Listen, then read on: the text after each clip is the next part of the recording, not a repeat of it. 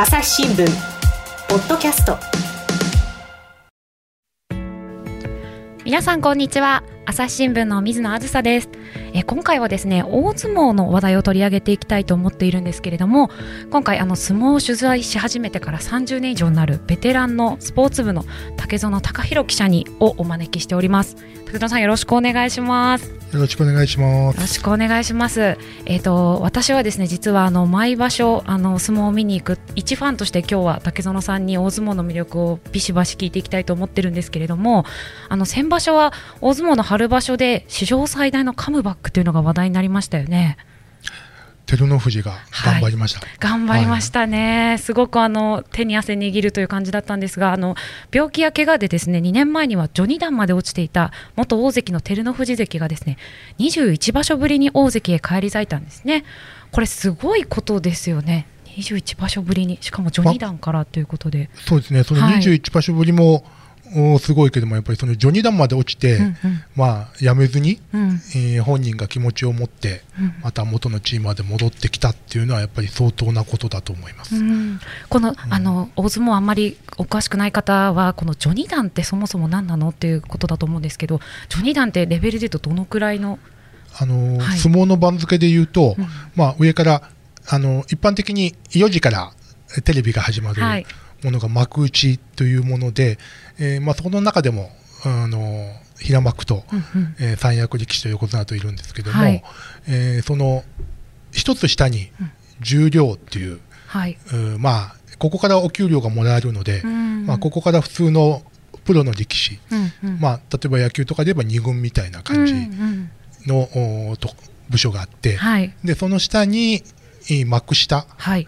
あといううー重量に近いグループがあり、その下に3段目、うん。3段目の下に序二段うん。で序二段の下が一番下が序の口。序の口。で毎場所おお相撲さんに初めて入る人がいるんですけども、はい。こういう人たちはその番付に乗らないので、はい。序の口にまだ入れなくてあ序の口にも入れない。番付外としてうん。前相撲っていう、あの公式記録には入らない相撲を取って、うんうん。次の場所からの、えー序の口の番付。うんうん。を決めるための相撲を取るっていううランクなんですけど、まあ、下から2番目なるほど、下から2番目、あのなんか新聞報道ではこう650人いる力士の500番目ぐらいからトップ5に戻ってきたみたいな、そうですね。それぐい、らいのかなりのすごいことってことなんですよね。うんあの先場所ではですねあの高安が、まあ、ちょっと私お気に入り力士でもありまして、茨城出身なのもあって、はい。高安が結構こう独走状態で、はい。このまま勝つのかなっていう感じだったんですが逆転優勝を飾りましたよね。そうですね、うん。あのーまあ、ただその10日目の時点で、えー高安と照ノ富士の差が2つあったので,、しかも直接対決が終わっていて、はい。高安が照ノ富士に勝ってたと。勝ってました。えーまあ普通にいけばはい。高安が絶対有利で、はい。えー高安が優勝するっていうのが一般的なパターンだったんですけど、はい。まあえー終盤、えー精神的なプレッシャーもあったんだと思うんですけど、うん。5日間で4敗してしまって、はい。失速。はい。はい。あのーしかもその相手が、えー自分の番付よりも下の力士にはい。結構負けたので、本当に力的に負けたというより自分のプレッシャーでね。プレッシャーで自滅になったんだと思います。あなるほどなるほど。まあ、でもそのチャンスをうまく照ノ富士は生かして、うんうんうん。その後終盤5日間5連勝したんで、えー逆転優勝したって感じですね。うん。あの5連勝見事でしたよね。そうですね。あのうん。照ノ富士は逆にあの後ろの方に強い力士を残していたので、はい。大関クラスともちゃちゃんと勝って5連勝という中身のいい内容でした。はいこの、えー、と春場所というのは大関復帰がかかった場所だったんですよね、照ノ富士にとっては。何勝すれば大関復帰みたいなこう目安はあったんでしょうか？はい、あの要するにそのうーん一般的になんですけど数字で正確に何勝っていうのは決まってるわけではないんですがはい、一応相撲協会の目安として、えー前3場所直近3場所で、うんえ3場所とも三役で、えー33勝はい、33勝。ということが目安ではあったんですね。うんうんうん、最終的なので先場所は5連勝して3度目の優勝。そしはて三役3場所で通算36勝9敗ということで、これは文句なしと言っていいんでしょうか？そうですね。大関復帰。もう大関復帰は全く問題なしでしたね。うん。あの優勝するかしないかに関係なく、んうん。うーこの成績であれば、はい、えーもし、えーまあ、12勝3敗の優勝だったんですけども、うん例えば13勝とか14勝とか全勝で優勝した力士がいたとしても、はい、えーこの成績であれば12勝3敗で30 3場所通算36勝であれば大関に、えー再復帰することは間違いなかったと思います。うん、なるほど、なるほど。あのかえー、と先場所ですね、あの鶴竜関が引退を発表しまして、まあ、今あの、横綱は一一人だけ白鵬ってことなんですけど、はい。白鵬関もあの休場してましたよね。はい。ってなると、今、一番強いのって照ノ富士なのかなと思ってしまうんですが、あのこ今場所大関に上がって大関は4人になったんですけど、はい、まあやっぱり今の力的に言うと照ノ富士が頭一つ抜けているかなという感じではあります。あそうなんですね、やっぱり怪我があっても、それでもやっぱり照ノ富士ですか？照ノ富士がかなりこう相撲自体が変わってきたんですね。うんうんうん。あのいい形に今は変わってきていて、はい、あのもともとあの前回の大関に上がった時も、あのもう白鵬が横綱でいたんですけども、はい、もう白鵬の次の横綱、次の時代を作っていくのは照ノ富士だろうと、うん。もう当時からそういうふうには言われていたんですが、うん。ただその頃はものすごくパワーがあって、はい、えー力任せに勢いで勝つ力士だったんですけど、うん。でもそうすると、えー逆にものすごい怪我をしやすい力士だったんです。うんうん。あのー普通怪我をするときにその相手が悪くて怪我をする力士と、はい。まあ、自分ので怪我をする可能性が高くなる力士がいるんですけど、うんうんうん。まあ、照ノ富士は後者だったんです。うん。それは自分の取り口がちょっと悪くて怪我を引き寄せてしまうということですか？そうですうん。あのー相手をうん。力が強かったもんですから、うんうん。相手を引っ張り込んでうん。捕まえて、うん。自分のお腹の上に乗せてうん。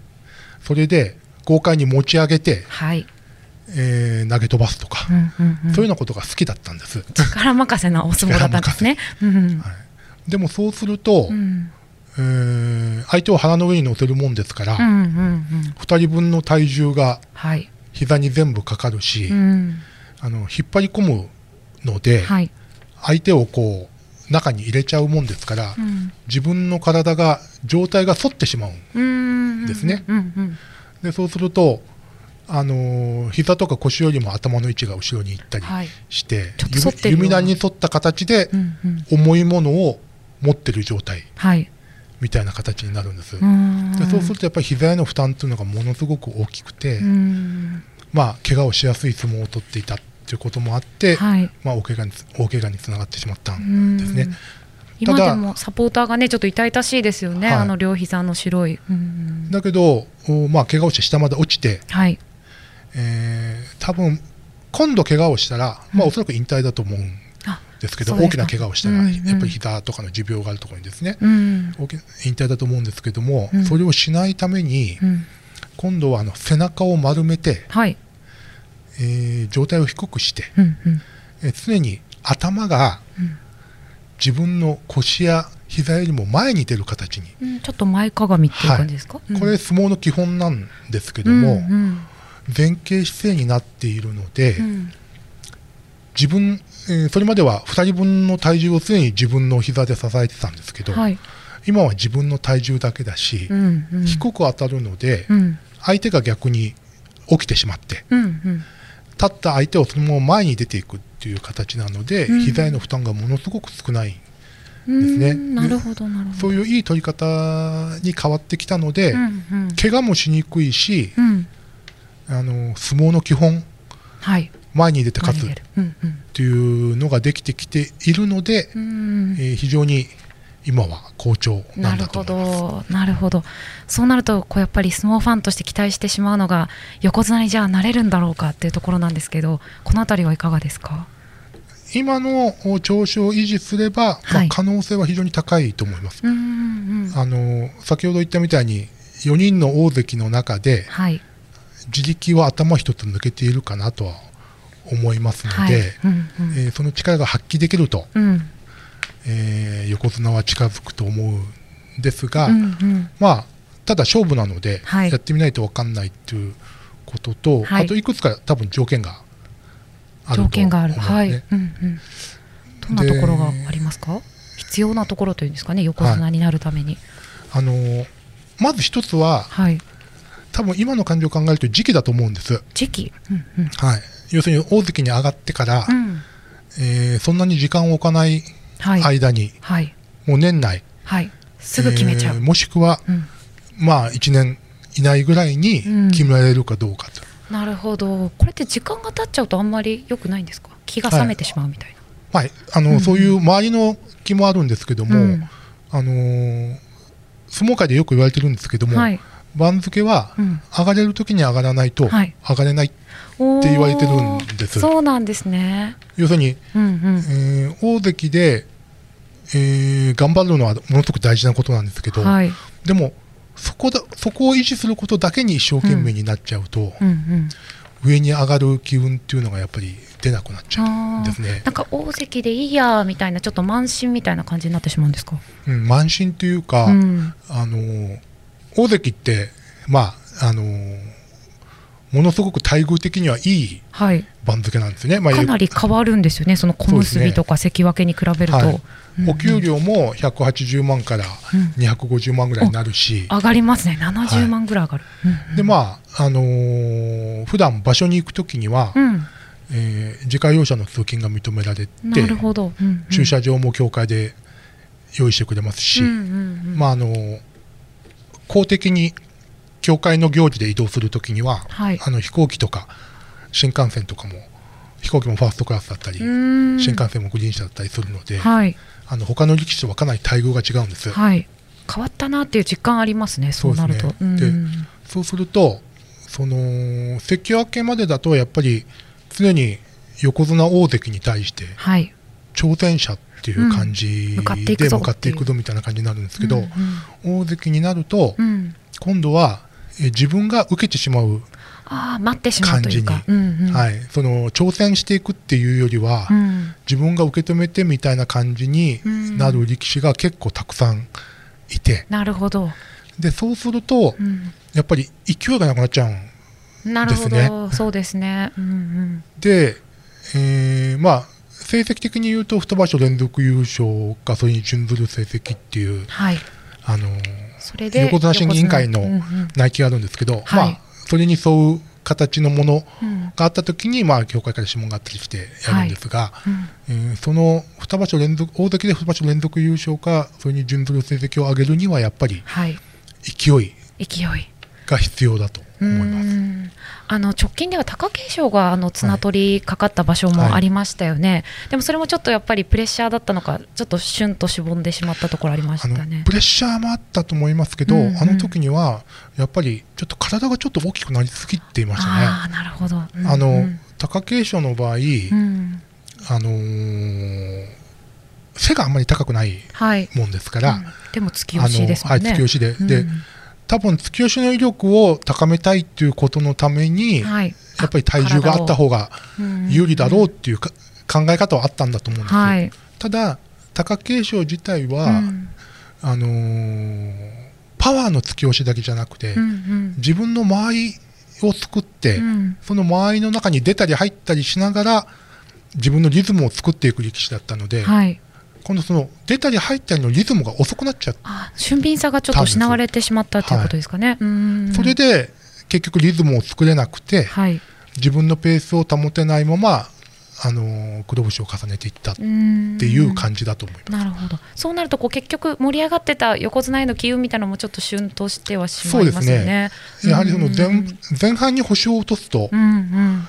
やっぱり機運というのは絞りますね。そうですうんね。じゃあ照ノ富士の場合も狙うんだってあだったらもう本当に一気に。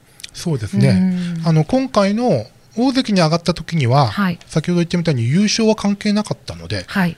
星の数だったので優勝が誰でも、うん照ノ富士がある程度の星を上げればうんうん大関に上がると、はい、そういう意味では前半にたくさん負けてもうん、後半勝っていけば、うん星の数的には条件に合うので多分大関に昇進できたと思うんです。はい、ただ横綱昇進ってことになると、うん。横綱の昇進は星の数だけではなくて、うん。まあ、優勝も優勝がまあ絶対条件なんですけど、はい。優勝に近い成績は絶対条件なんですけど、うん。やっぱり強いなっていう印象がないといけないうんうんのではい、そのためにはやはり、あのー前半中盤からやっぱりトップで走っていて優勝争いをしていて、うんその場所の主役になるっていうことが大事だと思います。うん。なるほどなるほど。朝日新聞ポッドキャスト。質問ドラえもん。我が家の朝は質問から始まる。古代メキシコでのカカオ豆の使い道は？なんだろう。身の回りのことや広い世界のことまでいろんな質問が毎朝君のもとへお金だって毎朝のワクワクが未来を開く。朝日新聞。そのに2場所連続優勝と、まあ、それに準準じる成績ってことですけど、それにこう怪我を、ね、抱える照ノ富士が何がこう補えればそれが満たせるというふうに思いますか？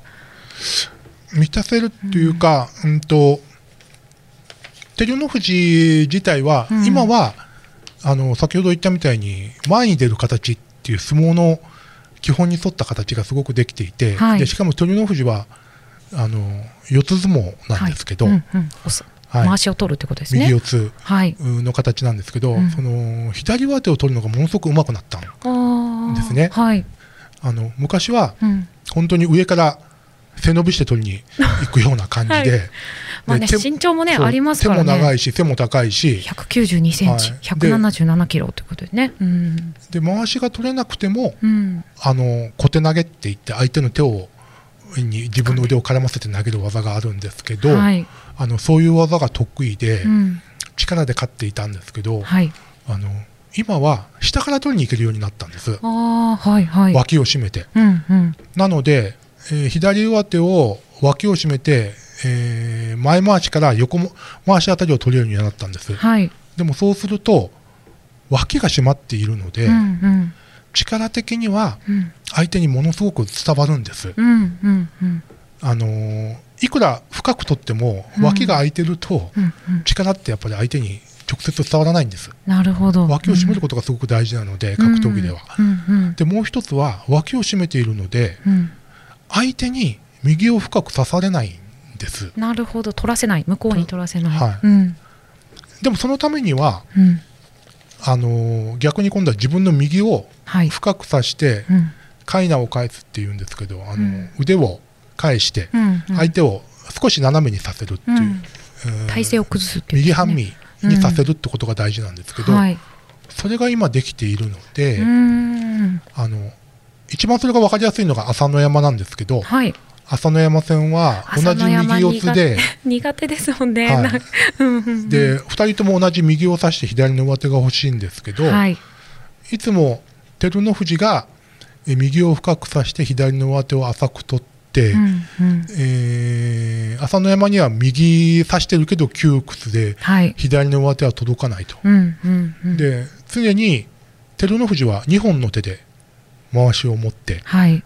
朝乃山は1本しか持。って片手で、取れていない。えーしか力が入らない状態で勝負してるんで、うん。それはやっぱり照ノ富士の方が有利になってしまうってことですね。ねなるほど、はなるほど。そうなると、まあ、お相撲よく心技体って言いますけど、その体格はいいし、はい技はこんな風に磨かれてきてるわけじゃないですか。はいそそうなるとこうき、あとは気持ちなんでしょうかね？そうですね、うんあの多分、えー実はその先場所、うん。あの10日目までに参拝したんですけど、はい、私ちょっとドキドキしましたね。はい。えーと前えーまあ、高安戦も含中日の高安戦も含めて、はい。参拝した相撲っていうのが、はい。あのー脇が空いてしまって、なるほど。うん。相手の中に入られて。うんうんうん。で強引に回しを取りに行ったりして負けちゃった相撲なんです。ちょっと前のやんちゃな相撲に戻っちゃったっていう感じですかね。うんうん。で、えー一つ勝った相撲があったんですけど、それも4日目だったんですけど、はい。えーっと、よ4日目の、はいえー、誰だったかな？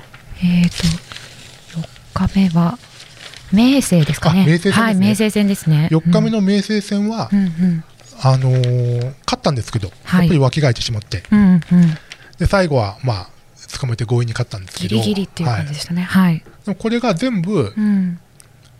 実は3日目に白鵬が引退じゃごめんなさい、休場、球場、はい。白鵬が休場して、うん。それ以降だったんです。うん、うん、うん。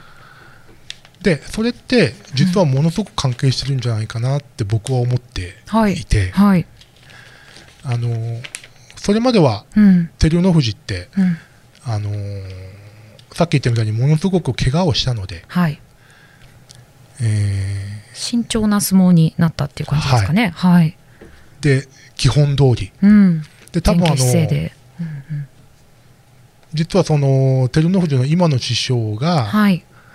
元横綱旭富士のはい。伊勢ヶ浜さん、伊勢伊勢ヶ浜さんヶ浜親方なんですけど、はい伊勢ヶ浜さんってものすごく技巧派の四つ相撲の横綱だったんですね。はい。はい。で、えーし非常に指導も熱心で、うんうん。で、この人が多分その右四つを教えていると思う。なるほど。ですねはい。で、照ノ富士には、うん。まあ、これまでも言われてるんですけど、照ノ富士がえーもう途中で下まで落ちてやめたいっていうのをう、ん。師匠が、いや、もう一回頑張るんだっていうふうに、にえー知った激励して、まあ、はいここまで来たんですけど、その時に、おそらく、こういう形をやれば勝てるよと、うんで君は強いんだよっていうふうに言って聞かしたのを、はい照ノ富士がそれを一生懸命守ってうんうん。やってたのが、はい。ここまで来たここまで。まあそれがでも勝因だと思うんです。白鵬の球場によってちょっと変わって。はいうんうんでさっき言ったみたいに、本人ももうこの場所、大関取りがかかっていて、はい。えー本当に上が見えてきたと。はい。で、白鵬がうん。休場したと。うん。ただ残る大関以下はい。では、うん多分僕が一番強いのかなって思っちゃいましたかね。思ったんじゃないかと思かうんです。もしれないですね。まあちょっと頭一つ飛び抜けてるってお話、はいさっきもありましたもんね。うん。まあえーそれが多分本人の中にも自覚として多分あったんじゃないかと思うんです。なるほど、なるほど。で、んそうすると、うん。えーちょっと今までの謙虚にはい師匠の言われたことをうんうん。きちんと守ってやろうっていううん。相撲から、うんうん。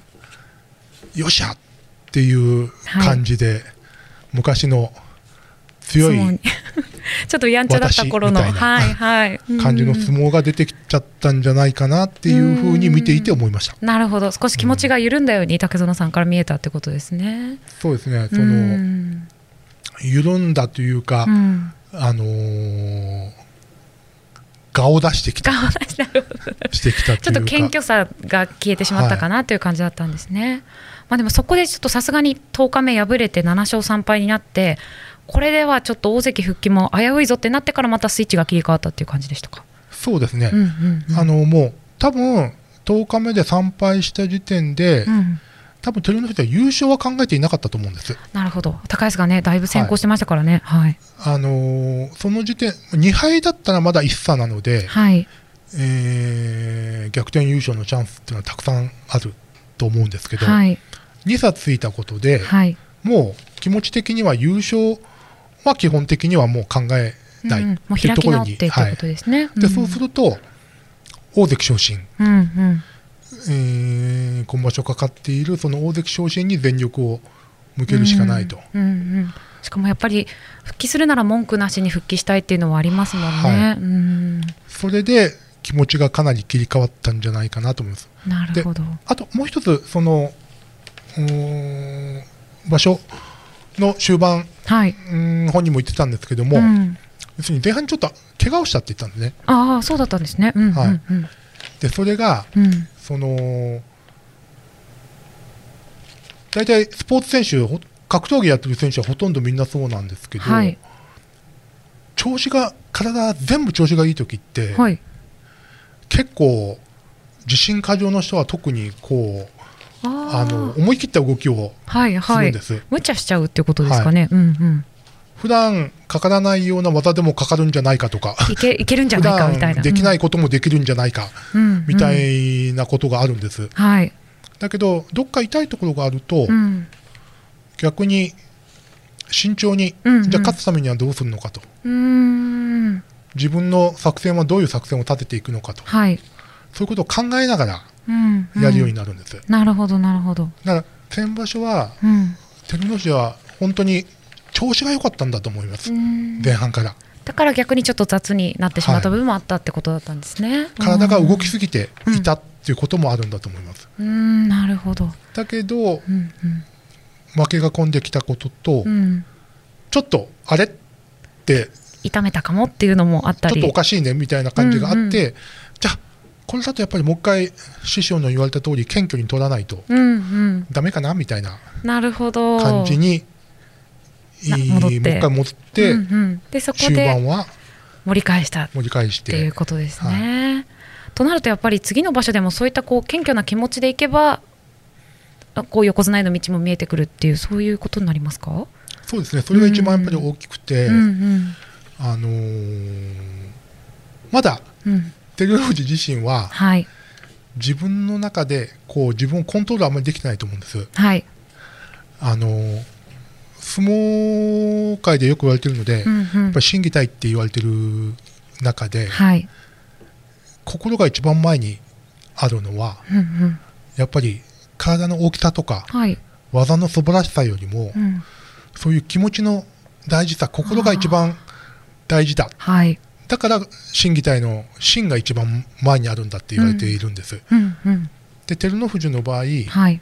まあもともと体も大きいし、うん。怪我をしたけど、うんうん。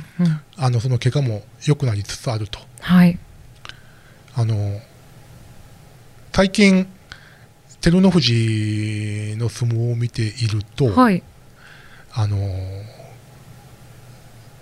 立ち合い前のはい。仕切りの段階でああの塩をまいたりする時ですね。はい。はい、うんうん。すごく調子がいいのが分かるんですよ。ああそんなところでわかるんですね。はい、でそれは、うんえーあの仕切り線のところで尊敬をして、はい、あの座るしようなはいポーズのところですね。ではい。そこから、えーまあ、足を開いてうんうん。立ち合い手をついて出ていく形に構えるんですけど、はい、その時にうん、膝が深く割れているんあです。ー怪我をしていても膝をちゃんと折って、はい。うんうん。それで、えーお尻がうんうん、その膝の関節の位置よりも低くああ低い姿勢でってことですね。うんうん。腰腰を下ろすことができるんです、うん。でそれは膝がまああの分かりやすく言うと M 字みたいになってるってことなんん。はいですけど、そうするとうん。